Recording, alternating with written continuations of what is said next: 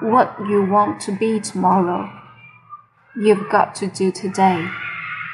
I've never met a person who was not successful. They didn't have a great amount of self discipline within their life.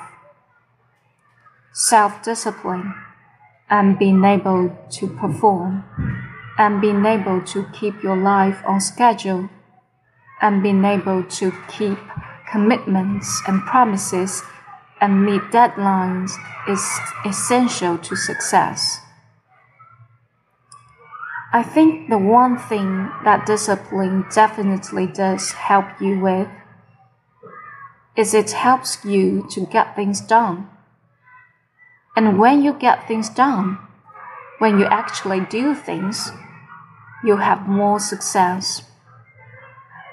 I have freedom because I have discipline.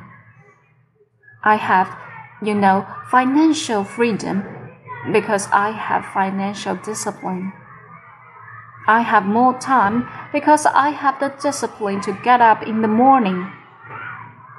You know, before most normal people get up.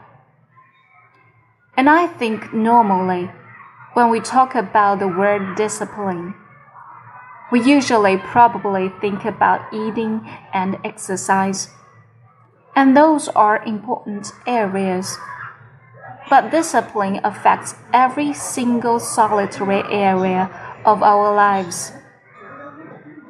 We have to discipline our mouth. We have to discipline our thoughts. We have to discipline what we do with our money we have to discipline ourselves concerning entertainment.